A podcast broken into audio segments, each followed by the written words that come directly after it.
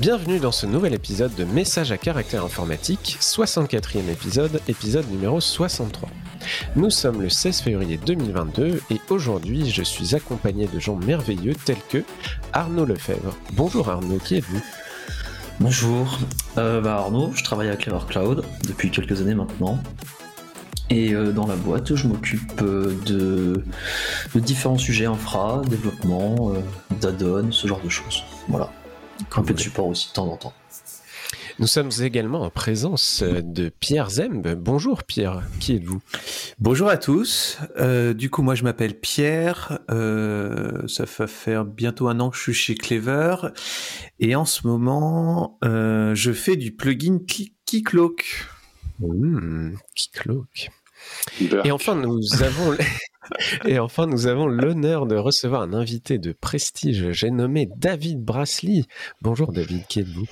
Bonjour messieurs, donc euh, David, je suis euh, architecte chez euh, Gravity.io, une plateforme d'API que, que l'on a créée avec d'autres collègues il y a de ça 5-6 ans maintenant. Cool. Et du coup, Gravity, ce serait pas une boîte lilloise? Carrément, c'est une boîte lilloise. Je peux te faire le, je peux te faire le, le, débrief en, en, ch'timi si vous le souhaitez. Mais, euh... ah, moi, je suis curieux. Mais... Ah, je, je, suis pas joueur. Je pense pas avoir le bon accent pour ça. Peut-être en, version belge, mais pas ch'timi. Euh, mais oui, effectivement, euh, du coup, Hubert, euh, Gravity, une solution euh, lilloise. donc, je l'ai dit, hein, créée il y a, il y a six mois avec d'autres personnes. six ans. Que, ouais, six ans. Six ans, ouais, ouais, que, que, que, tu connais bien également, euh, et que, que, que l'on a poussé euh, sous licence Apache V2 et qui connaît euh, un certain succès, je dirais, maintenant, et, et voilà. Ouais, bah tu, tu, tu, fais le modeste, mais du coup, je dis Lillois, mais vous avez, vous avez beaucoup grossi, vous avez des gens qui viennent d'un peu partout maintenant, je crois, de, dans les employés, ouais. et puis vous avez levé un peu d'argent, je crois aussi. Ça, peu, ça, marche ouais, pas mal, quoi. Ouais, non, franchement, ça, ça marche pas mal. Effectivement, on n'est plus que Lillois. Euh, on couvre d'autres régions euh, françaises. Et puis, au-delà de la France, euh, maintenant, il y a des bureaux euh, en UK, aux US, avec une répartition des, des, différents rôles et positions stratégiquement entre les différents produits et continents. mais ouais, effectivement, on, on est loin de la petite start-up lilloise avec quatre pisseur de code, euh, effectivement, les, les, les, temps changent, mais ça rend pas moins euh, l'expérience le, et puis l'aventure euh, hyper hyper intéressante. Et puis ça permet aussi de sortir un peu de, de son cadre du, de, de développeur et d'apprendre plein de nouveaux métiers et de nouveaux ouais. métiers. Euh, tu te poses toujours la question de ce mec-là, mais en vrai, il a, il a rejoint ta boîte et qu'est-ce qu'il va faire exactement dans son, dans son quotidien? Mais mais voilà, non, franchement, c'est top, une super super aventure. Quoi. Cool. Et je me permets une dernière question sur le plan technique. Du coup, dans mes souvenirs, vous avez beaucoup de Vertex. Yes. Euh, donc c'est une stack essentiellement Java, mais pas que. Quand, quand j'installe un Gravity, il y, a, y a quoi sous le capot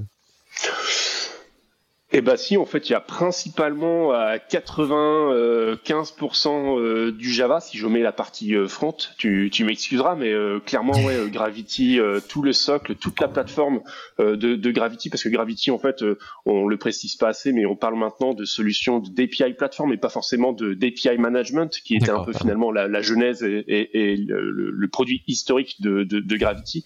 vous parliez de Keycloak, je pense que c'est toi, Pierre, qui en parlait juste avant. on a un pendant euh, Keycloak chez Gravity euh, qui s'appelle Gravity Access Management euh, qui couvre les mêmes les, les, mêmes aspects plus plus ou moins. Mais ouais sous le capot c'est du Vertex. C'est quelque chose que l'on a utilisé je pense depuis une version 3.0 de Vertex. Donc il y a déjà quelques temps.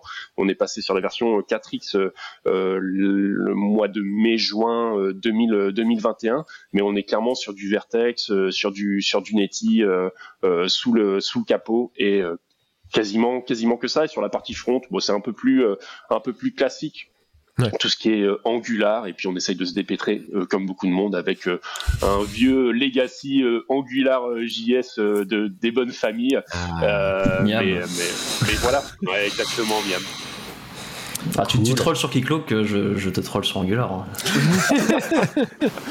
j'ai pas trollé, j'ai juste dit Burk. Mais non, franchement, c'est le, le, le, produit Keycloak est, est vraiment un, chouette produit également et toutes les nouvelles fonctionnalités qui sont arrivées récemment, elles sont vraiment euh, super, euh, super intéressantes. Super. Eh ben, David, bienvenue dans le podcast. On va commencer tout de suite par un, un lien, euh, une annonce euh, d'actualité de, de, la CNIL. Donc, je dis pas un lien 2 parce qu'en fait, on a, on a tous un peu eu les, les, les pieds froids euh, pour, pour parler de ce lien. Donc, c'est la CNIL qui met en demeure un gestionnaire de, de sites français pour son usage de Google Analytics. Euh, on avait les pieds froids parce qu'en fait c'est un sujet euh, légal, euh, juridique, technique et, et, forcément on a toujours peur de dire des bêtises. Donc déjà, on, on, vous redirige vers le lien de la CNIL, on vous redirige, on l'a mis dans les show notes vers un lien de notre collègue Guillaume Champeau qui est, qui est revenu un peu sur, sur cette affaire. En fait, ce qui s'est passé, c'est, si j'ai bien compris, et messieurs j'ai le texte sous les yeux, mais n'hésitez pas à rebondir. Le, ce qui pose problème, c'est le fait que la CNIL n'arrive pas à vérifier que Google est capable de d'isoler le stockage des données en Europe pour euh, un Google Analytics qui est utilisé par un site euh, donc en Europe sous, sous G, RGPD. Et, euh, et donc ils invitent le, le, fameux site et donc en fait n'importe quel autre site qui, qui pourrait être inspecté à se mettre en conformité sous un mois. Donc ça fait un peu, euh, un peu euh, tempête euh, dans, dans, dans, notre milieu en fait, parce que bah, on, on, est, alors nous chez Clever on n'en a plus, mais c'est pas si vieux que ça. Et puis dans nos, nos expériences respectives, on, on, a tous utilisé du Google Analytics. Donc ça, mm. ça fait un peu Big Bang, genre mince, qu'est-ce qui se passe quoi? Est-ce que vous avez des commentaires bah ouais, C'est expert en en juridique. Euh. Ah, peut-être pas expert, mais c'est vrai que ça fait un Big Bang. Moi aussi, j'ai eu, euh, ouais, deux, trois, on en parlait avec deux, trois potes. Euh, pareil, ça, ça, s'attendait pas spécialement à ça. même si de ce que j'ai cru comprendre, c'est juste plus ou moins une confirmation de ce qui avait déjà été plus ou moins évoqué il y a un an et quelques, genre en juillet 2021, je crois, ou juillet 2020, pardon, même. 2020, ouais. Donc, on n'était pas non plus, on tombe pas non plus sur un sujet euh, dont on s'attendait pas le, enfin le, la, chose, on va dire. Quoi. Mais euh, là, pour le coup, ouais, c'est, ça, ça, ça, rentre dans le concret. Quoi. Et c'est utilisé par le commun des mortels, surtout euh, Google Analytics massivement. Bah, ouais. C'est... Mais bah, c'est très très simple à mettre en place. Donc. Peut-être parce que c'est très simple, que le produit est très complet. C'est mais gratuit, aussi non parce que oui. de base, il y a énormément de choses qui sont gratuites, ouais, forcément. C'est ça. Ouais, tu peux aller super loin déjà avec le, la partie euh, gratuite de mémoire. Hein. Ouais.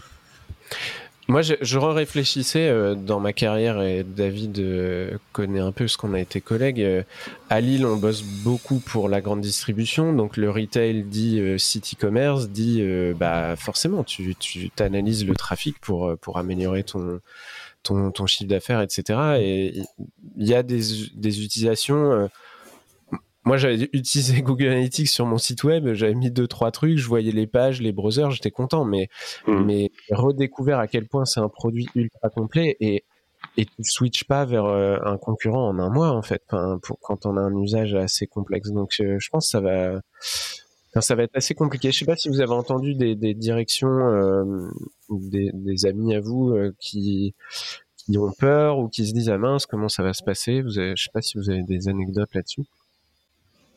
Bah, euh, moi, je peux en parler. Tu vois, en, interne, on se pose évidemment la question parce que, comme euh, comme beaucoup, mais on a récupéré cette petite clé euh, GA que l'on a claqué sur un site web et qui fait que tout fonctionne correctement, hyper hyper rapidement. Donc là, les, les, les sujets qui vont qui vont découler chez nous, c'est bah finalement qu'est-ce qu'on fait? Donc, est-ce qu'il faut qu'on désactive de façon temporaire le, le Google Analytics avec tout ce que ça implique derrière en termes de, de suivi des chiffres, etc., des etc.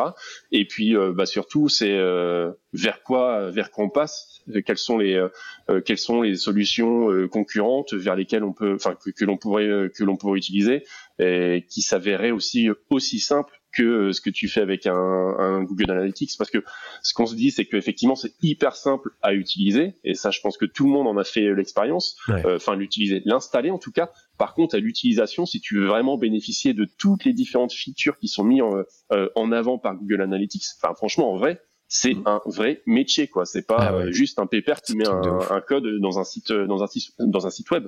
Donc euh, donc euh, voilà. Et euh, franchement nous c'est des questions qui sont ouvertes et qui sont pas qui sont même qui ont même été ouvertes ce matin pour tout pour tout vous dire. Et donc c'est une question c'est une question à laquelle il faut qu'on apporte des réponses assez assez rapidement. Mais d'un point de vue stratégique enlever un Google Analytics ça a aussi des des, des, impacts. Donc faire attention sont super lourd c'est clair mais du coup, euh, donc notre collègue Guillaume dans son message euh, évoque, euh, je crois qu'il évoque dans ce message-là Matomo, qui est un peu le, donc historiquement c'est un projet qui s'appelait Piwik, qui est un, peu le concurrent open source le plus connu, je dirais. En tout mhm. cas, moi c'est mhm. celui qui me vient en tête le plus, et c'est celui qu'on utilise chez Clever sur le site, sur la console et euh, puis ailleurs, je sais plus trop.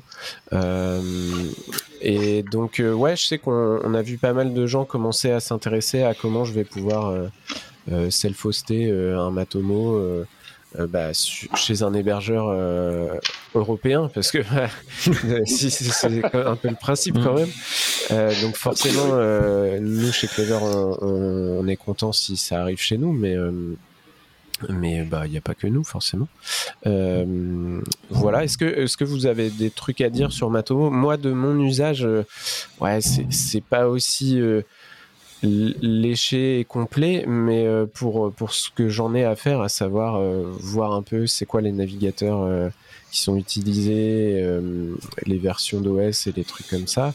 Moi, ça me suffit largement et, et ça s'installe assez facilement. Je crois Arnaud, t'en as déjà installé, toi, non? Euh, non, c'était Clément qui en avait installé, mais il nous, avait fait un topo. Ouais, euh, effectivement, c'est pas, pas si complexe que ça. Enfin, ça reste une application PHP assez classique. Avec une base de données. voilà, donc. Euh, après, sur la partie utilisation, je, je, sais pas, mais ils ont aussi en fait un plan payant qui te, qui te débloque pas mal de fonctionnalités et j'ai jamais eu l'occasion de l'utiliser en fait. Donc, ça, ça se trouve, il y a beaucoup de fonctionnalités qui, qui mimiquent ce que Google, Google Analytics t'offre, mais je sais pas. Ils ont aussi une version cloud d'ailleurs. C'est vrai, j'ai oublié de le mentionner, ils ont une version cloud. Euh, on vous mettra le. Je vais mettre dans les, dans les show notes un lien vers, vers le site de Matomo. Et on sait où est-ce que c'est hosté? euh, Alors, je crois que c'est sur leur propre infra, je crois. Ouais. Ah oui, je crois, ouais. D'accord. Donc c'est a priori en France ou c'était pas en Allemagne? C'est possible, ouais. Je, je, crois que c'est l'un des deux, ouais. Ouais, je sais plus. En tout cas, j'ai toujours rêvé de dire ça. N'hésitez pas à nous dire dans les commentaires si vous voulez. non, bref. Euh, ok, euh, on passe un autre lien un peu d'actualité de, Pierre. Pierre, tu vas nous parler de Log4Shell et de, des cascodeurs. Oui, alors euh, les cascodeurs, c'est un podcast plutôt orienté Java, assez connu. Et ils ont fait un, un, épisode qui fait qui revient en fait sur euh, sur le drame, sur la faille, Log4Shell. Euh, je pense que tout le monde en a entendu parler. Je vais je vais résumer euh, rapidement. Euh, donc euh, Log4Shell, c'était une faille qui est apparue sur Log4j, donc c'est une librairie de, de log en côté Java et qui a foutu bien le bordel parce que en gros on pouvait faire de l'injection de, de, de, code super facilement. Euh, je crois que c'était une sévérité. Ouais, dans, dans la gravité, c'était 10 sur 10 dans les, sur l'échelle de, de failles parce que c'était super simple à, à exploiter. Et, euh, et voilà, donc ils reviennent en fait euh, sur euh, toute l'histoire de, de ce truc-là, de la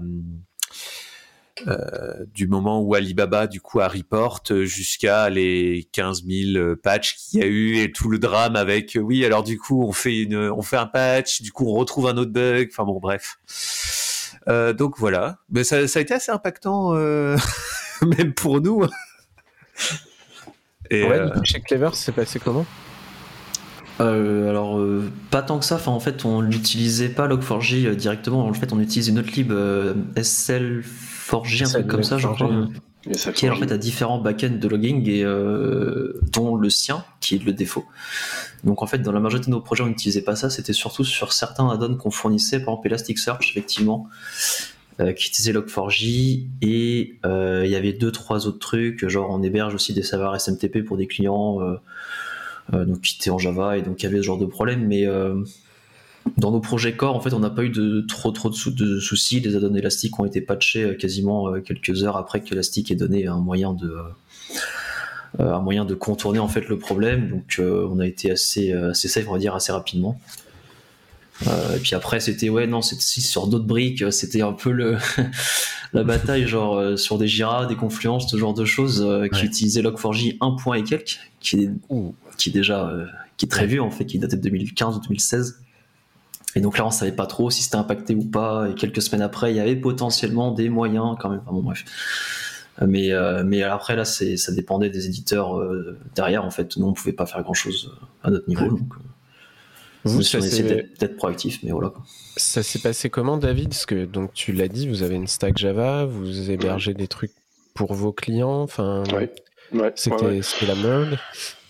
Euh, c'était la merde, yes. Euh, bonne, bonne, bonne suite de, communication euh, vers les, clients au fur et à mesure que tu patchais tes versions de Log4j, parce que du coup, il n'y a pas qu'une seule version de, de Log4j, c'est qu'il y en a eu trois, quatre d'affilée, et donc effectivement, ça nous a amené à faire tous les deux, trois jours une, nouvelle version du produit avec le, le, patch qui, qui, qui va bien. Le patch du moment. Après, le patch, le patch du jour. après, on n'a pas été euh, tant impacté que ça parce qu'un peu comme vous, je pense, on était, on, repose aussi sur cette librairie euh, SLF4j euh, et donc on n'utilise pas log4j directement, malgré tout côté logback qui est donc l'implémentation par défaut de, de, de SLF4j, il y avait quand même certaines vulnérabilités qui ont été remontées bizarrement au même moment pour les mêmes raisons, surtout le support JNDI, etc. Donc ce n'est pas parce qu'on utilise Logback qu'on est forcément protégé euh, de, de, de, de, ces euh, sévérités ou de ces vulnérabilités.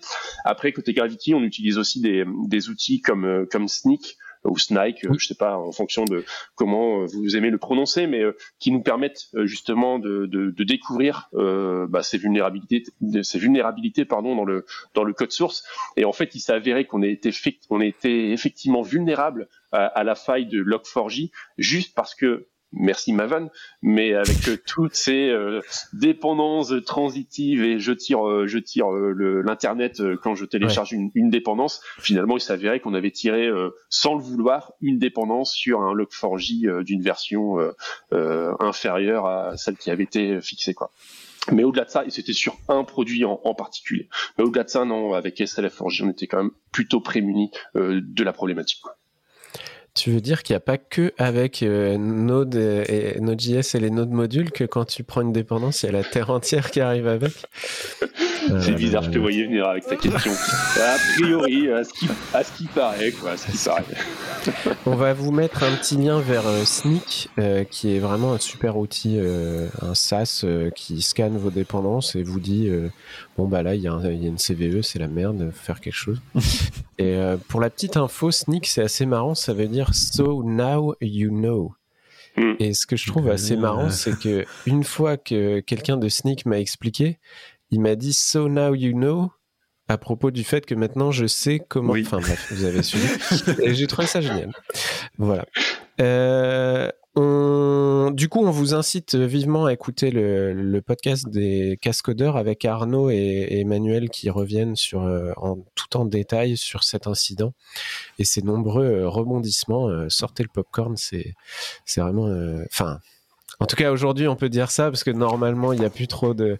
Mais le jour même, on faisait. Enfin, la plupart des équipes, on était plutôt hashtag HugOps. Mm. Euh, que, que popcorn quoi. Ouais, voilà. Ah bah tu vois pop, pop ça le matin quand tu te réveilles, tu fais euh, et merde. Euh, c'est arrivé vendredi en plus. Un vendredi ouais. C'était un vendredi. vendredi, j'étais d'Astrand donc je me suis dit bon le week-end il va être cool là, ça va être marrant. Moi j'étais en train de bosser sur le pipeline du traitement des access logs et j'étais content tu vois. tu m'étonnes. Ok, euh, en parlant un peu de, sécu, en transition, on enchaîne euh, avec un lien de David, un lien de, autour de, spec RFC de, l'IETF et de, de de l'autorisation, tout ça. Qu'est-ce que tu peux nous en dire, David? Ouais, donc en fait, euh, et j'ai appelé ça un peu le, le, chien qui se mord la queue, parce qu'en fait, depuis déjà quelques temps, hein, c'est pas aussi récent que ça, mais on commence à avoir des conférences autour de ce que l'on appelle le OAuth 2.1. Ça permet aussi de rebondir sur le fait qu'on parlait de, de Keycloak et de, et de Gravity euh, AM tout à l'heure, mais on commence à avoir quelques conférences sur le, le concept OAuth 2.1, et là on, se, on commence à écarquiller un peu grand les, les yeux en se disant, mais bah, qu'est-ce que c'est encore que cette nouvelle version de OAuth 2.1 Qu'est-ce que ça va amener? Parce que généralement, quand tu fais une nouvelle version, c'est que ça va amener des choses.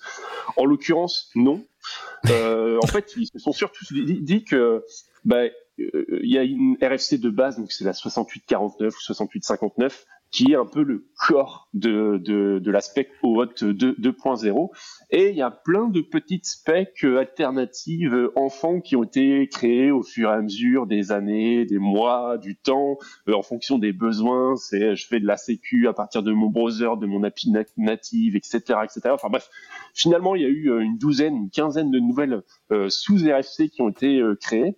Et en fait, les mecs se sont juste dit, bah nous on va créer une nouvelle version de OAuth 2.1, mais qui va rien amener de nouveau, mais qui va juste être un merge euh, des différentes RFC au sein de la même RFC. Quoi. Voilà. Donc en gros, il n'y a rien de nouveau. Je pense que ça va juste foutre un peu le, le, le, le bordel dans euh, la compréhension des gens, parce qu'il faut se dire les choses, c'est que au hot, c'est pas si simple que ça à, à mettre en, en, en, place. Donc là, quand tu vas dire, euh, est-ce que tu fais du OAuth 2.0 ou du OAuth 2.1, à mon avis, les gens ils vont commencer à se poser des, des, des questions. Et donc ouais. voilà, moi j'ai appelé ça un peu le, le, le, chien qui se mord la queue parce que finalement je me dis euh, quand on arrive à un point où tu crées des RFC qui sont finalement exactement les mêmes choses qui existaient déjà mais qui sont juste un merge de, de RFC existantes, bon ça, ça, ça, crée un peu de ça crée un peu de bordel. Malgré tout il y a quand même des, des, avantages parce que finalement il y a toutes des RFC qui étaient quand même dépréciées sur différents types de flows. Côté OAuth on parle beaucoup de l'implicit on parle de euh, ressources euh, owner password credentials donc c'est ces flows qu'il ne faut plus a priori euh, utilisé pour des raisons de, de, de, sécurité. On va plutôt vous pousser sur des sur des bonnes pratiques là où il faut utiliser du, de l'autorisation de l'autorisation code, euh, du PKCE, etc., etc. Donc ça, pour le coup, je trouve que ça ça a ses avantages finalement de, de finalement écarter complètement ces, euh, ces choses dépréciées au sein de cette nouvelle spécification. Mais là où je, je trouve que c'est encore moins euh, parlant pour les gens, c'est qu'en fait il y a d'autres initiatives qui émergent où les gens se sont dit euh, oh, hot effectivement c'est c'est cool mais en même temps c'est quand même hyper complexe un à mettre en place et deux de compréhension par rapport à euh, à toute cette euh, cette palanquée de endpoints différents qu'il faudrait que que tu puisses appeler en fonction de, te, de tes use cases. Et en fait il y a une initiative qui s'appelle euh, GNAP euh, qui est un peu le Grand Negotiation and Authorization Protocol, euh, qui a été créé il y a de ça euh, un an, peut-être un an et demi maintenant, euh, et en fait, les mecs, en fait, ils se sont dit, bah, nous, on va réinventer un peu le OAuth, on va prendre tout ce qui n'allait pas dans le OAuth et on va créer finalement la, même chose. Donc finalement, on va répondre aux mêmes problématiques, aux mêmes use cases, mais on va plutôt simplifier euh, le, le, le, la compréhension euh, du, du, protocole et du framework euh, par les développeurs. Donc c'est aussi très centré sur euh, finalement la développeur experience ou la développeur ergonomics. Donc en gros, quand tu vas initier un flow d'authentification avec NAP, plutôt que dire euh, j'appelle tel endpoint plus tel autre parce que je veux générer un token plus tel autre parce que je veux faire un revoke etc etc là ils se sont dit bah non on va simplifier les choses on va exposer un unique endpoint ouais. et tu vas finalement envoyer une requête à ce unique à cet unique endpoint pour dire finalement ce que tu veux faire quoi donc dans la démarche je trouve ça intéressant et puis aussi il y a le, le fait que et je pense qu'on a tous fait euh, face à cette problématique entre entre guillemets problématique mais euh, quand on fait de l'OAuth on est souvent confronté à ah ouais, en fait, il faut que j'envoie tout en forme URL encoded comme si ça venait de mon browser. Euh, le truc bien, bien dégueulasse. En fait, ça, ça te prend une demi-heure à t'en rendre compte que tu n'as pas fait correctement les choses et qu'il faut que tu ouais. ajoutes le header qui va bien euh, dans, dans, ton curl. Et donc là, finalement, ils se sont dit, mais ça, on va, on le dégage complètement. Donc, unique endpoint et puis une représentation de ce que tu veux faire, finalement, ta request euh, au format euh, JSON. Bon, effectivement, ouais. c'est un peu verbeux, c'est un peu pompeux, c'est un peu complexe, mais dans l'approche et dans la développeur expérience, je trouvais ça quand même assez euh, assez cool. Donc voilà, donc est-ce que ça valait le coup de faire une nouvelle spec au Hot 2.1 qui finalement n'apporte rien de nouveau versus bah, les nouvelles initiatives qui, qui émergent? Voilà, je pensais que c'était de mon côté important d'en parler. Après, je sais pas ce que vous pensez, justement, vous qui êtes des Pierre, un aficionados de, de, de Kicklock. J'ai pas dit ça. je n'ai pas du tout dit ça. Non, je découvre en ce moment. Alors, je, rigole, je, découvre les joies justement, tu vois. tu sais, c'est quand tu mets le doigt dans tes choses et tu t'es fait bouffer le bras. Bah, ça me ça. Désolé. Mais franchement, y a, je trouve qu'il y, a des, il y, a, y a des principes dans Gnap qui sont hyper intéressants au-delà de la développeur experience. Typiquement, tu vois, quand tu génères un token, parce qu'on a tous été confrontés un jour à il faut générer un, un token quelque part avec un truc imbitable à l'intérieur. et, en fait, et en fait, en fonction des besoins, il faut que tu fasses plusieurs demandes, tu récupères plusieurs tokens, etc., etc. Et en fait, euh, avec Gnap, ils se sont dit, bah non, encore une fois, c'est unique endpoint. Tu peux faire plusieurs requests dans ton format JSON qui va te permettre de récupérer plusieurs tokens en fonction de hmm. tes besoins, de tes use cases, avec des privilèges différents, etc., etc. Enfin, je trouve que clairement, il y a, y a des choses sympas dans ce, euh, dans ce nouveau protocole ou spécification, je dirais, euh, qui, euh, qui émerge. Quoi.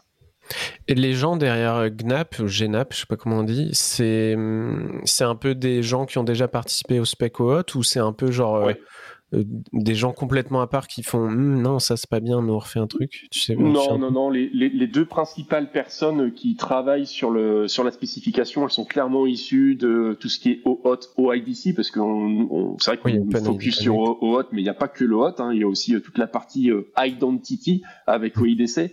Et en fait, tout ça, finalement, ils l'ont regroupé aussi euh, au sein de NAP. Donc NAP, il est là comme, c'est pas une extension OAuth, c'est vraiment un nouveau protocole euh, qui se base sur bah, ce qui se passait bien sur OAuth, mais qui va englober aussi toute la partie euh, identity euh, qui était portée euh, au préalable par OIDC. Mais ouais, pour répondre à ta question, Hubert, ce sont des personnes issues de ces vieilles spécifications, parce que malgré tout, tout ce qui est OAuth, on en parle tous les jours, mais en vrai, ça, ça, ça date.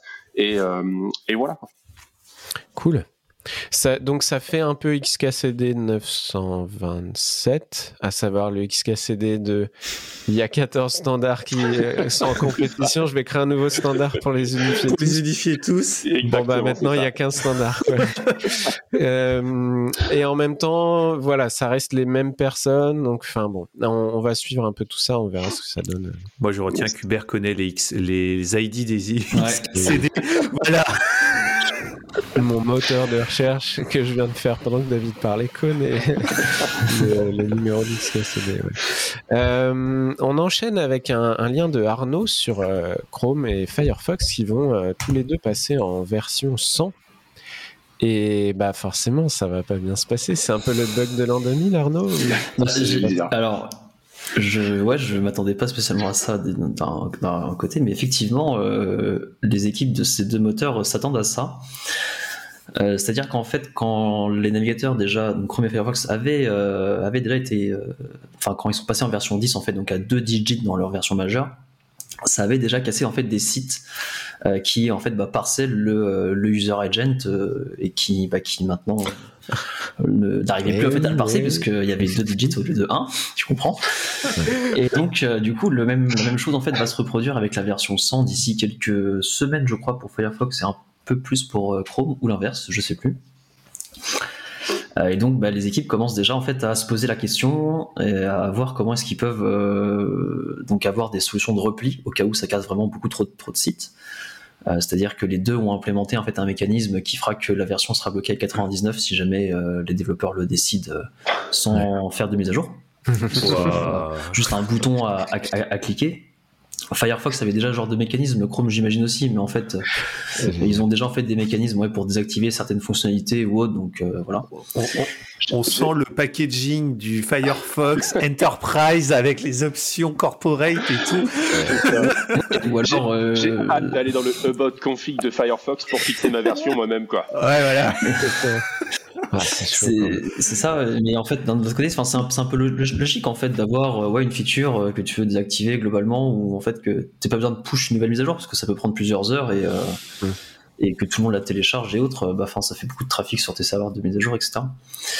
Euh, donc voilà, et dans, en fait, dans leur version nightly respective, ils ont déjà en fait un flag qui est, je crois, activé par défaut en tout cas pour Firefox euh, Chrome, je sais plus, il me semble que c'est indiqué qui en fait te met déjà ta version à 100 dans ton user agent. Et donc ça permet en fait de tester certains sites de voir comment ça se passe un peu. Et, en fait, tu peux arriver très facilement en cliquant bah, sur le bouton dans, ta, dans ton About config, j'imagine. Mais, mais voilà, en fait, tu peux déjà commencer en tant que même développeur à tester un user agent pour voir si tes sites sont, sont, prêts, on va dire, ou pas. Quoi. Cool. Et si ton bac est vulnérable Et du coup, on, on, le redira jamais assez, mais tant que vous pouvez éviter de vous baser sur l'user agent pour changer des comportements, que ce soit faire du responsive web, euh, éviter. Et si vous avez, oui, parce qu'en fait, ce que font beaucoup de gens, c'est qu'ils disent bon bah ton user agent c'est Chrome, alors je t'empêche d'utiliser, euh, je sais hmm. pas, Zoom Web parce que euh, si c'est Firefox plutôt, c'est souvent une détection qui est faite. Ah oui. Il y a voilà, il y a beaucoup de choses qui vont être détectées comme ça, et la bonne pratique c'est de ne pas faire ça, de faire de la feature detection et d'avoir des petits bouts de JS qui disent est-ce que le navigateur actuel supporte telle fonctionnalité? Oui je l'utilise, non, je l'utilise pas. Hmm. Et, en fait, quel que soit le navigateur derrière, tu tu t'occupes pas de ça. Et en fait, souvent, hmm. ce qu'on dit, c'est que si vous commencez à partir dans le monde du je détecte le user agent, c'est fini. Laissez faire des professionnels en fait, parce que il y, a des services euh, qui, qui, vous aident à faire ça. Les, géants du web. Euh, pour ceux qui n'ont pas de version responsive de leur site, font de la détection côté back-end. Sauf que, bah, ils le font bien entre guillemets quoi mais si vous avez un site qui traîne euh, dans votre DSI et que vous le maintenez à peine euh, si vous l'avez fait vous-même clairement vous n'allez pas le mettre à jour du jour au lendemain bah, en fait moi ce que ce que j'ai appris dans cet article c'est que il me semble qu'ils le disent c'est que le user agent enfin le header user agent donc sa valeur n'est pas standard en fait ah, mais chaque, chacun fait ça à sa sauce. Et puis, euh, je pensais qu'il y avait un minimum de standard, mais après peut-être qu'ils se mettent plus ou moins d'accord pour pas trop la changer. Mais ouais, effectivement, c'est un, non, parce qu'en fait, au fur et à mesure des nouveaux navigateurs qui sont arrivés, euh, chacun a, pour des raisons de cross-compatibilité, à utiliser des mots qui sont en fait, qui font partie du nom d'un autre navigateur. Donc, quand tu regardes celui de Chrome, il y a WebKit dedans. Quand tu regardes celui, enfin, ça devient n'importe quoi en fait. Limite, t'as les noms de tous les navigateurs dans tous les user agents. C'est, ouais. Et j'ai revérifié en même temps parce que non, je les connais pas par cœur. Euh, la version 97 de Firefox est sortie début février et la version 98 de Chrome début février aussi. Et comme ils sortent une version toutes les 4 semaines à peu près, euh, ouais, là dans deux mois on est dedans. Quoi. il, y a les, dates exactes ouais, sur le sur le blog post. Dans le blog post, ouais, je les regarde vite fait. 29 mars pour euh, Chrome, alors, je sais pas si c'est 3 mai pour Firefox. je sais pas si c'est les versions stables ou les nightly, mais je que ça doit être les stables. Ça. Après, c'est pas si simple finalement de détecter ça parce que si tu t'appuies sur des frameworks ou des librairies euh, qui elles-mêmes euh, font du parsing, euh, je veux dire, enfin, en vrai, ça peut rapidement tout péter, quoi. Ton ouais. module pas update. mais ouais. En l'occurrence. Bah, bah, il y a un autre module User Agent Parser, que j'ai déjà utilisé, qui fait de la magie noire et il arrive à savoir si c'est Chrome, Firefox, euh, Android, iOS.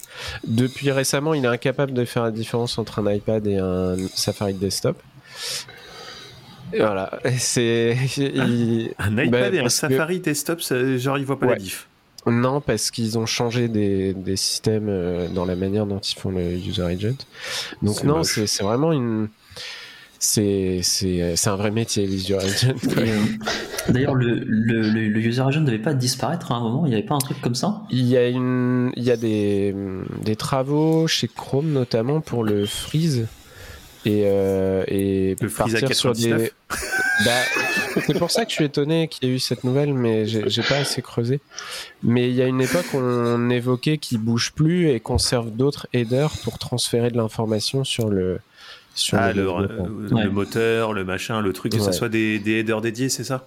Ouais, mais je sais pas trop où ça en est. Je vais, je vais mettre une to-do et on rajoutera des liens dans les chaînes s'il faut. Euh. Alors, pour la, pour la blague de Chrome qui va 7 à 99, en fait, ils ont deux plans. Ils ont le plan A qui est de 7 la version mineure à, au, au, vrai chiffre, tu vois, à 100 et quelques.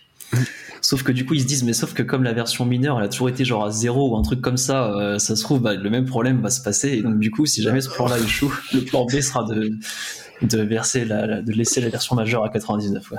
c'est dingue. C'est vraiment très beau. Il faut désactiver les mises à jour automatiques, quoi.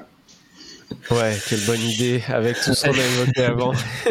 ça, me rappelle le problème que tout le monde, beaucoup de monde a eu et je pense que Twitter s'était enflammé, mais euh, il y a ça quelques semaines, euh, il y avait tous les navigateurs Firefox qui ont été mis à jour et tous les sites qui faisaient de l'HTTP3, ça faisait euh, friser le navigateur quoi. Finalement, je me dis, on en revient au même style de, de problème potentiellement. C'est fou. C'est vrai qu'on n'a pas mis ce lien. On n'a pas mis ce lien, on va le rajouter. Ouais. Non, c'était marrant. Euh, c'est le moment où tu essayes de d'ouvrir un navigateur Firefox et t'es là et ça marche pas. Et t'es là, mais qu'est-ce qui se passe? C'était vraiment chelou comme truc. Cool. Bon, la bonne euh, nouvelle, c'est qu'ils vont mettre du temps à arriver euh, avant d'arriver sur des versions en 4 digits, quoi. Ça leur laisse un peu de temps pour préparer le truc. Bah, sauf s'ils continuent de baisser le cycle de release ou quoi, parce que. Ouais. Là, on est à une version par mois, euh, version 100, 900 mois, ça fait combien d'années? Il y a un peu de rab, ouais. Bah, on disait ça pour le Shawan, on disait ça pour les IP V4. On disait ça pour le 32 bits et les timestamps. on reparle pour 12-13 mois. même pas 11 ans. Ouais. Euh, cool. Du coup, on enchaîne avec un, lien euh, navigateur euh, pour, pour continuer.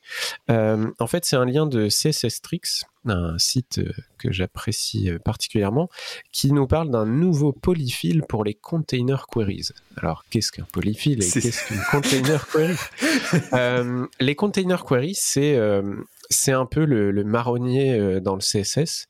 En gros, depuis 2011 et le fameux article sur le responsive design euh, de Ethan Marcotte, euh, les gens sont mis à faire du responsive design en, pas que, hein, mais entre autres avec des media queries. Donc la media query, c'est tu dis euh, si le navigateur il fait moins de tant de pixels, euh, je fais tel CSS, et s'il fait plus de tant de pixels, je fais tel CSS. Je simplifie énormément, mais dans l'idée c'est très bien pour moi. Et, euh, et en fait, dans un monde où tu commences à faire de plus en plus de composants, de design system, où en fait ton composant tu ne sais pas par qui il va être utilisé, dans quelle largeur, dans quelle configuration bah, en fait, ce que tu aimerais, c'est plutôt des, des media queries, mais sur la, pas que, mais sur la taille d'un composant et pas la taille du navigateur. Typiquement, si tu t'imagines un rectangle. plutôt, tu veux dire, du coup? Euh, ouais, j'ai dit quoi? Du composant, du conteneur, ouais. Du, du truc qui contient ton composant, en fait. C'est ça, voilà. Typiquement, euh, si tu as un rectangle dans lequel tu mets une affiche de film, un titre et un résumé, euh, bah, si tu l'affiches en pas large, tu veux peut-être afficher le résumé en dessous, alors que si tu l'affiches en très large, tu veux peut-être afficher le résumé à côté de l'affiche. Et euh, ça, tu veux pas que cette décision soit faite sur la largeur du navigateur, mais plus sur la largeur de, de ton composant du container. Et donc les container queries, c'est ça. Euh, et euh, c'est un truc tout le monde dit on aimerait avoir ça depuis des années, sauf que bah, c'est pas simple à mettre en place. Euh, et en fait, on a eu plusieurs, plusieurs idées qui ont été proposées. Et là, depuis quelques mois, il y a une proposition de Myriam Suzanne qui est vraiment, vraiment bien, qui, qui est en fait arrivée dans les brouillons et qui est, qui est en train d'être travaillée de manière active au niveau des, des specs CSS. Euh, vous pouvez l'utiliser dans un Chrome avec un flag. Donc euh, Chrome flags, vous cherchez container queries et euh, on vous met un lien. Il y a pas mal d'articles qui vous expliquent comment ça marche. Il y a déjà des noms de propriétés CSS qui ont changé de nom depuis la proposition de Myriam. Et, en vrai, c'est cool et ça marche super bien. Et, et, dans plein de design systems, ça va être de plus en plus utilisé. Nous, chez Clever, on a besoin de JavaScript pour faire ça actuellement, et c'est vrai que si on pouvait le faire uniquement en CSS, ce serait top.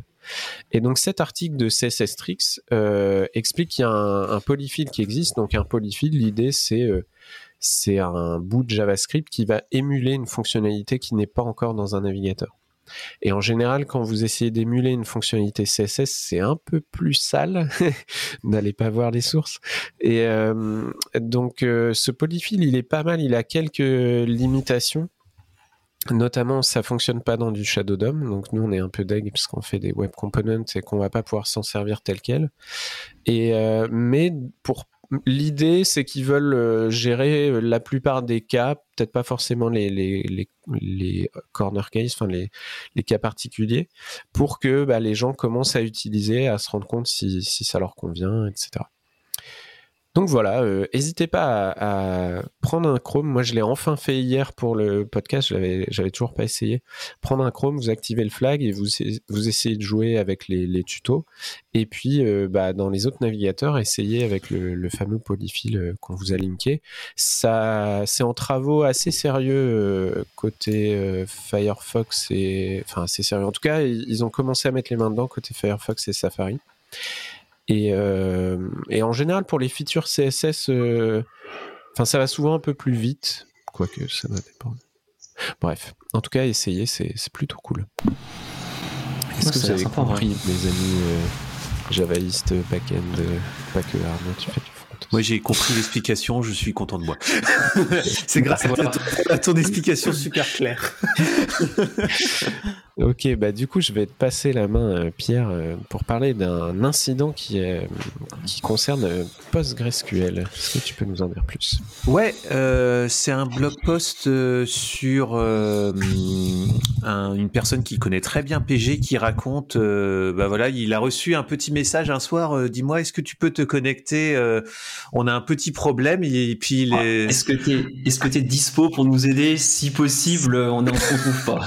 C'est ça. Et euh, tu sais, le message du vendredi soir à 18h où est-ce que tu dis j'ai pas vu où tu où tu viens filer un coup de main et euh, et du coup cette personne là du coup euh, rejoint en fait une une conf de crise et raconte en fait comment il a euh, à la résolution d'un problème. Donc le problème c'était euh, il y avait un, le, le PG donc le PostgreSQL qui euh, qui s'enflammait en CPU, donc il, brûlait du CPU à gogo, et du coup euh, il raconte en fait euh, tout le cheminement qu'il a fait euh, pour venir débugger ça. Donc c'est à base de vraiment comme c'est du CPU, donc c'est l'analyse des des query plans, de le flame graph associé, quel index, comment c'est représenté et tout ça. Et donc il le, le blog post est assez long, mais il explique vraiment le, le cheminement de, de la personne sur la soirée euh, euh, et c'est plutôt intéressant.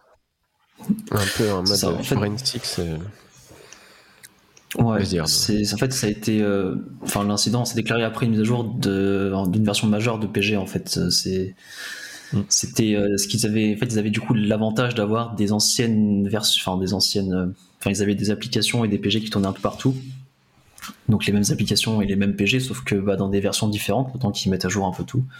Donc ils avaient, on va dire, la chance d'avoir une version euh, encore sur les, sur les anciennes versions enfin, de, PostgreSQL. Et, euh, et là, le problème s'appliquait que sur une montée en version, en fait, de passage de la version 10 à la version 11. Donc ils ont eu un peu de chance à ce niveau-là pour pouvoir débugger et voir euh, plus ou moins qu'est-ce qui était réellement différent ou pas. Quoi. Donc ouais, c'était c'était vraiment intéressant. C'est un peu complexe à, comprendre sur certains points parce que c'est quelqu'un qui connaît très bien PostgreSQL a priori. Et ça, ça, se voit qu'il connaît, tu vois, dans le flame graph, il dit regardez, ça, ça correspond à ça dans les index, dans le machin, et t'es là, toi, ouvres des onglets pour essayer de comprendre ah. Mais après, d'un autre côté, ça a pris plusieurs heures aussi à résoudre, enfin à diagnostiquer, hein, parce que mine de rien, euh, ça devait pas, enfin, c'est pas quel, enfin, il a pas trouvé en une demi-heure, quoi. Ça, je sais pas combien de temps, mais voilà, c'était assez complexe et, euh, et, très très intéressant pour débugger ouais, un problème de perf euh, sur, sur une DB. Débugger un, problème CPU. Ouais. Quand tu. Bah, CPU parce qu'en même temps, enfin, le, globalement, le, spoiler alert, euh, le, PG utilisait un index de 200 Go pour pour pour pour, filtrer quelques lignes seulement, je crois, un truc comme ça. Mm alors qu'en fait il ne devait pas l'utiliser à ce moment-là et euh, donc un petit bug dans la planification, euh, donc dans le planer PG. Et ouais, en fait, euh, c'est pour ça que ça prenait beaucoup plus de, temps, ça surchargeait le CPU, alors que dans l'ancienne version, bah, en fait, l'index n'était pas pris en compte, quoi. Parce qu'il n'y avait pas besoin. Donc, ouais, voilà. effectivement, scanner 200 Go de RAM à chaque fois, bon. on, fait, de temps en temps, nous, avec les Warten, et ça se passe pas toujours très bien. Tout de suite. Donc, euh, on comprend. Et du coup, est-ce qu'un index de 200 gigas, c'est du big data? Ah. Ça tient en RAM. ça tient en RAM sur une machine. Euh, Pierre, je te propose d'enchaîner avec un autre lien euh, autour du monde des bases de données qui nous parle de Snowflake, c'est ça? Ouais, Oui, euh, alors euh, c'est un blog post euh, de Snowflake. Donc Snowflake, c'est une un data warehouse. Donc en gros, on pousse de la donnée. vous poussez la donnée chez Snowflake et ils vous permettent de faire des des, des selects vraiment d'analytique pure. dessus et c'est l'histoire d'une migration chez Snowflake qu'ils ont dû faire euh, sans, euh, sans downtime. Donc en gros, euh, ils ont dû migrer toute la partie métadonnée chez Snowflake. En fait, quand, vous, quand on pousse de la donnée chez Snowflake, elle est la donnée que elle est stockée sur un S3 et ils ont leur base de données qui va stocker toutes les métadatas. Donc, euh, où, quel, enfin, euh, quel fichier S3 euh, possède telle donnée, etc. Donc, c'est vraiment le, le cœur de, de le, le cœur de Snowflake, c'est le store des métadonnées qu'ils ont dû migrer et qu'ils ont dû migrer. Et donc ils racontent en fait comment ils ont fait ça. Donc en fait, pour la petite histoire, ils sont passés euh, d'une base de données. En fait, ils avaient forqué une base de données euh, qui est passée en close source. Un peu une histoire un peu compliquée de base de données euh, utilisée qu'ils ont forqué, qu'ils ont dû maintenir pendant quelques années. Et après, la base de données est réapparue dans le monde open source et du coup, ils devaient migrer vers cette base de données là. et et voilà. Donc euh, le, le, le, process est super intéressant parce que là, tu as des contraintes de ouf. Euh, Et notamment, ce qu'ils ont fait, c'est que cette base de données-là, elle s'appelle Fondation, euh, Foundation DB, et en fait, elle a ce qu'on appelle un, un simulateur, c'est-à-dire qu'en fait, vraiment, euh, tout est testé. Il y a vraiment un, un, aspect très fort sur la le code sur la loi d'attestabilité et la, la correctness. Je ne sais pas comment on pourrait euh, traduire ça en, en, en français. Et, euh, et, du coup, en fait, ils ont plein de d'injections de fautes. Euh, et ils ont testé des milliers et des milliers de simulations de ce truc-là pour être sûr en fait que quand ils vont migrer, ils vont pas perdre de la donnée et que tous les cas un peu foireux euh, sont testés. Donc, euh, genre, euh, euh, qu'est-ce qui se passe si mmh. le, le, cluster A shut ou il y a un rôle qui shut En fait, ça, c'est des choses qui sont injectées dans la simulation. et donc, ils ont pu tester et gagner de la, de la confiance dans le process de migration. Voilà. Correctness, exactitude. Exactitude, voilà. Ah, c'est beau. Merci. J'ai toujours été impressionné. Vas-y, vas-y. Vas-y, vas-y. Euh, j'ai toujours été impressionné par, euh, par ouais, le, enfin, en tout cas de ce que Pierre en, parle du, euh, du, système de test de, de Fondation DB. Enfin, j'ai pas l'impression qu'on retrouve vraiment ça ailleurs dans d'autres. En fait, dans des DB ou systèmes. C'est incroyable. En fait, c'est le, c'est le système où, au lieu d'écrire des tests, où tu vas dire, où tu vas essayer de checker que ton code en fait fait euh, ce qu'il demande. En fait, le, tu écris ton code de telle manière à ce que tu, tu puisses générer plein de tests. Donc, euh, par exemple, euh, on, fait du code, du code asynchrone. Donc, tu fais un call HTTP. Et ben, en fait, ce test-là, il va être drivé par une seed, donc une chaîne de caractères. Et en fait, dans le, dans les calls asynchrones, dans le scheduling de, de, de, de tes tâches, tout partout, tu as, euh, tu peux injecter un if, euh, enfin tu peux mettre un, un, truc qui va faire que ça va mal se passer, tu vois. Donc par exemple, euh, tu peux jeter la, le, la, connexion TCP, tu peux réorder les paquets TCP dans le truc, et, et, ils font des tests de fou. Et tout ça, c'est drivé par une seed. Du coup, toi, tu peux l'injecter dans tes tests. Et donc, si tu trouves une, une seed qui est pas bonne, bah en fait, tu la rejoues sur ton laptop et c'est instantané. Ah, un peu comme du fuzzing, quoi. Exactement, c'est du fuzzing plus plus. Et du coup, en fait, eux, ce qu'ils ont, c'est qu'ils lancent des milliers de tests en parallèle pour essayer de trouver une euh, seed qui est pas bonne. Et hmm. euh, donc, ils brute force un peu le modèle, mais ton ton problème, enfin ton espace de problème, il est infini parce qu'en fait, tu as une infinité de sites possibles. Ouais. Et du coup, tu testes énormément de choses. Hmm. Par contre, tu crames du CPU. C'est un peu ça hmm. le. Mais ouais, c'est impressionnant ce qu'ils ont fait. Bah, ça reste un meilleur usage que pas mal de choses qu'on fait sur des CPU. Cet avis n'engage que moi. Allez, euh... index PG. juste, plus à autre chose, mais juste David, David, du coup, vous à Gravity, vous utilisez, est-ce qu'on a parlé de PG, on a parlé d'un peu ouais, de, de, Snowflake, de Fondation, vous utilisez quoi comme DB Si tu peux en parler un peu, vous avez. Ouais, je peux en parler. Euh, en fait, chez Gravity, on utilise, on n'a pas de DB de, de prédilection, euh, juste parce qu'en en fait, on a un système de plugin euh, chez Gravity qui nous permet de nous euh, bah, d'utiliser. je vais pas dire n'importe quel type de DB.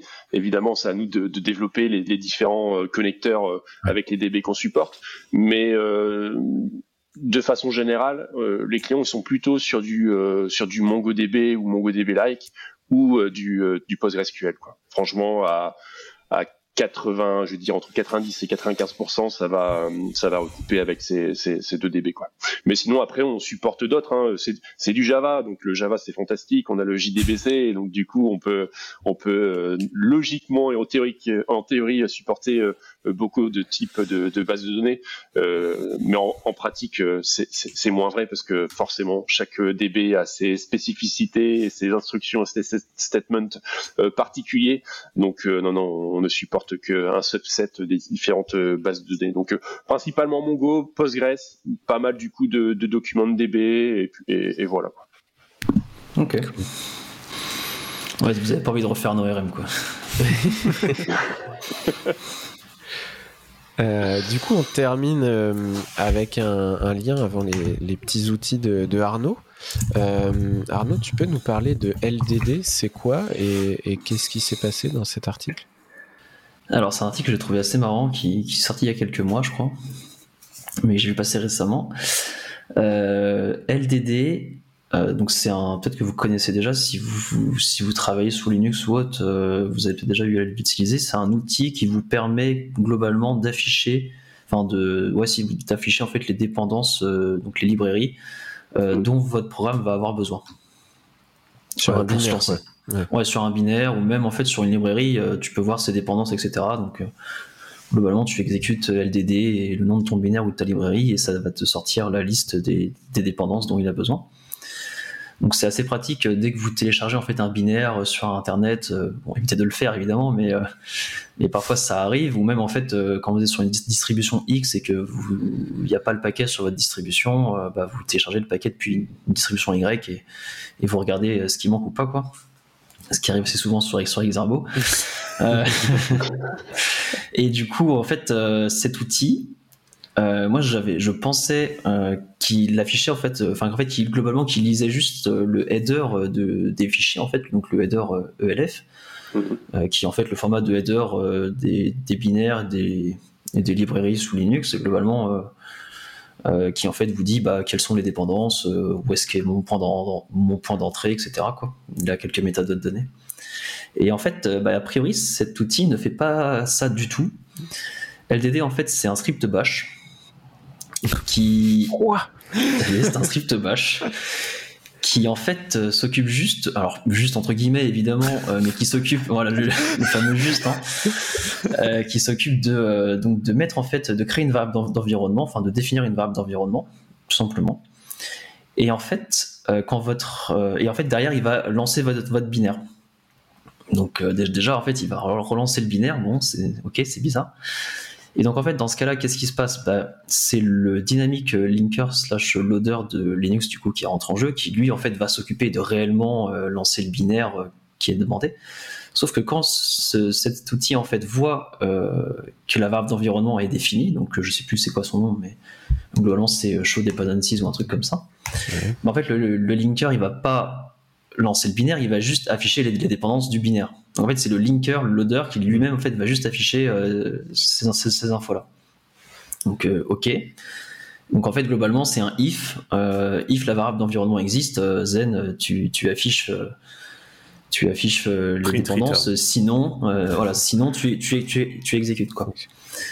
Mais alors dans ce cas, qu'est-ce qui se passe si jamais tu compiles ton propre linker slash loader, c'est-à-dire tu peux prendre alors on rentre un peu dans les détails, mais tu peux prendre un, petit projet qui implémente un, très simple, un loader assez simple, et tu en fait tu lui enlèves ce if. Bah du coup, si tu lui enlèves le if, dans tous les cas, en fait, le, linker, il va exécuter ton, ton, programme. Donc, si jamais tu après tu compiles un programme, ce que dit l'article en fait, tu compiles un programme, qui, et tu lui dis en fait à ce programme d'utiliser ton linker custom, donc en fait ton loader custom à, toi, et que tu lances LDD dessus. Qu'est-ce qui va se passer? Donc LDD va set la variable d'environnement, ton loader va se lancer et il va pas chercher en fait à voir la variable d'environnement parce que tu as enlevé ce code là et il va lancer ton programme. et si imaginons tu packages tout ça et tu le donnes à quelqu'un euh, d'autre, tu vois, et tu lui dis bah je sais pas, euh, j'arrive pas à lancer le programme, il manque une dépendance, je sais pas laquelle, est-ce que tu peux regarder? La personne va télécharger donc l'archive, elle va regarder, elle va juste lancer LDD sur le sur le sur, sur, ton programme. Et en fait, ton programme peut exécuter, enfin va être lancé en fait parce que le linker euh, a été configuré pour ne pas afficher les dépendances et du coup va exécuter, ton binaire sera exécuté sur la machine de la personne. Quoi. Alors que LDD, au final, tu te dis juste, euh, c'est juste un, théoriquement un programme qui t'affiche les dépendances, quoi. Et c'est un peu terrible. Donc je vous invite à regarder l'article un peu plus en détail. Il explique un peu mieux comment faire et comment reproduire. Alors moi, j'ai pas réussi à compiler le projet euh, qu'ils utilisent pour le linker, mais euh, peut-être que c'est peut-être qu'on est un peu trop en avance bah, sur les Verbo et trois jours, c'est ce que j'allais dire. c'est ça, il est trois jours pour le coup. Mais également, en fait, il vous dit, ouais, il vous donne quelques scénarios, euh, comment, euh, comment, euh, comment, pour, pour, pour, pour, déclencher ça, on va dire, c'est assez pratique, quoi. Et donc, en fait, le, la meilleure moyen d'éviter ça, c'est d'utiliser un outil similaire qui s'appelle LDD Tree, qu'en fait, moi, j'utilise par défaut qui est la même chose que LDD, sauf qu'en fait, lui, il lit réellement les, les entêtes, en fait, il appelle pas le linker ou autre. Et euh, il vous affiche en plus de ça un affichage euh, sous forme d'arbre en fait des dépendances plutôt qu'une liste, euh, une liste plate quoi. Et, de base c'est un peu plus sympa quoi. Donc c'est aussi du bash, mais c'est du bash qui fait du read de LF et, et, c'est du bash bah voilà quoi. Ok. Donc bon voilà. Amusant. Un peu, un peu surprenant. Ouais. On termine avec deux petits liens de fin d'épisode. Un lien de Arnaud, David, euh, autour de Jason et Curl. David, tu, peux nous en parler peut-être? euh, ouais, ouais, bah du coup, euh, je pense que tout le monde connaît euh, Curl ou j'ose espérer de, de, de, nos jours, je dirais. Euh, et en fait, il y a une demande qui a été remontée par la communauté euh, Curl euh, via via GitHub qui disait de, enfin, amenez-nous le, sur, le, le, support de, du JSON avec Curl. Quoi. en fait, ce qui se passe, c'est qu'actuellement, quand vous faites un, un, Curl et que vous souhaitez poster du JSON, donc il y a le moins moins data avec les headers qui vont bien pour dire c'est du content type euh, application JSON qui va bien. autant se dire les choses, c'était un peu pompeux juste pour envoyer du, JSON. Et donc, euh, du coup, euh, ce qu'ils ce qu'ils ont fait, c'est qu'ils ont amené cette. Alors, j'ai noté le numéro, mais c'est l'option numéro 245 du command line de, de, curl qui s'appelle le moins moins JSON et qui permet finalement, c'est juste un alias moins moins JSON qui un alias moins moins data avec les headers, etc. Voilà grosso, modo. Et donc, euh, je pense que ça arrive dans la release 768, euh, 786 de, de Curl pour le, pour le, pour le mois prochain. Ah, c'est cool ça. Donc c'est juste en envoi, hein, euh, c'est pour poster du, du JSON, c'est pas en retour, d'accord? Donc il n'y a pas de pré ou quoi que ce soit, c'est vraiment pour simplifier l'envoi. Tu veux dire qu'on devra toujours faire le pipe GQ Eh bien, figure-toi qui est sur le, le, lien vers le blog de, Daniel. Euh, le dernier exemple, c'est euh, curl je poste pipe GQ pour aller voir euh, ce que tu as dans ta réponse. Une classique. Alors, en fait, je crois qu'ils ont, pardon, ils ont aussi, ouais, effectivement, bah, une RFC. Il me semble que c'était que c'était ça. J'ai pas trop regardé, mais une RFC en fait pour afficher du JSON en fait dans le terminal de, de manière bah, un peu comme ce que fait HTTPI ou, ou d'autres outils, en fait, éviter à chaque fois de faire un curl pipe euh, GQ, ce genre de choses. En fait, d'avoir un support JSON un peu mieux. Apparemment, c'est une discussion qui, à chaque fois qu'elle est lancée, euh, génère beaucoup de commentaires et, et, du coup, elle n'a jamais été vraiment euh, implémentée ou autre. Et donc là, en fait, c'est une énième relance du créateur pour demander des avis ou aussi d'autres ont d'autres idées peut-être à ajouter. Donc voilà, pour avoir un meilleur support de curl dans, de JSON dans curl, pardon. Du coup, ça nous fait une transition toute faite parce que euh, moi, c'est vrai qu'historiquement, je fais du curl, pipe et GQ. Donc GQ qui est un outil qui prend du JSON et qui fait un pretty print euh, avec des couleurs des sauts de ligne au bon endroit, des tabulations. Et en fait, cette semaine, il y a... Euh, pardon, je cherche le nom de cette personne. About une personne dont on va vous dire le nom dans 5 minutes, Le qui a pollu- codé, Paul Julius Martinez. Voilà. ouais, a priori, Paul Julius Martinez, qui a publié un outil qu'il a codé en Rust, tiens, tiens, tiens, euh, qui s'appelle JLess, donc J-L-E-2-S, donc c'est un peu less pour le JSON. Euh, et donc, vous faites JLess sur un fichier, et là, au lieu d'avoir un peu comme euh, quand vous faites juste JQ sans faire de query dedans, au lieu d'avoir juste la, la coloration syntaxique, vous allez pouvoir naviguer avec les flèches, euh, replier des objets ou des, ou des tableaux. Et en vrai, c'est cool. Je l'ai installé euh, cette semaine. Et du coup, le premier truc que j'ai essayé, c'est le, le faire sur un fichier local. Mais après, forcément, bah, j'ai fait un curl pipe JLS. Et du coup, vous avez directement la, la possibilité de replier, euh, naviguer, faire du, slash pour un peu comme dans l'ES pour faire de la recherche dans un gros fichier JSON. Et c'est vrai que bah, quand vous avez des, des endpoints avec des trucs assez fat, euh, ça, ça, ça remplace un peu ce que je fais souvent avec Firefox où j'ai une URL dans, dans un browser et puis euh, je peux replier, déplier, voir un peu ce qui se passe, faire de la recherche. Et là, en plus, je peux le faire en ligne de commande. Donc potentiellement, vu que je peux mettre un curl avant, euh, je peux rajouter de l'autante ou je ne sais quoi. Il y a un truc qui est trop trop bien, c'est que en, en bas, il te précise en fait la chaîne de caractères si tu veux y accéder directement. Donc il te Ah oui, c'est euh, vrai, oui. Ah, Avec les. euh, Donc quand tu te balades, en fait, il, il actualise et du coup, tu as le input. Par exemple, là, tu as Ah oui, input.script et tu as le JSON Mhm. pass, ouais. Ce qui est Ouais, trop bien. mm. Carrément. Et Donc euh, installez-le, c'est vraiment cool. J'ai pas vu si c'était euh, packagé encore euh, pour, pour des distros et autres. Moi je l'ai installé en faisant un cargo install, euh, euh, donc via l'outil de, de Rust, mais, euh, mais c'est vraiment cool. Franchement, euh, tester, c'est c'est l'essayer, c'est le, c'est quoi, c'est l'adopter, je- je- je sais plus. Bref, euh, on en a terminé pour cette cet épisode. On va se, se quitter sur un- le choix musical de David. David, est-ce que tu peux nous parler un peu de ton choix musical?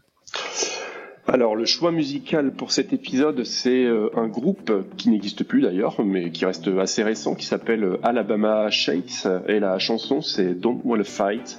Euh, je pense que, enfin, personnellement, c'est une chanson que, que j'adore écouter euh, quand je suis euh, en train de coder, comme beaucoup de, de, de monde, je, je, pense. Mais, mais, mais voilà, un, la personnalité de cette, de cette dame, de cette chanteuse, me parle, me parle beaucoup. Et puis, euh, tous des principes qu'elle peut avoir, euh, qu'elle pourrait avoir en, en arrière-plan, je dirais, euh, me parle énormément. Donc voilà, j'ai fait ce choix de Alabama Chase.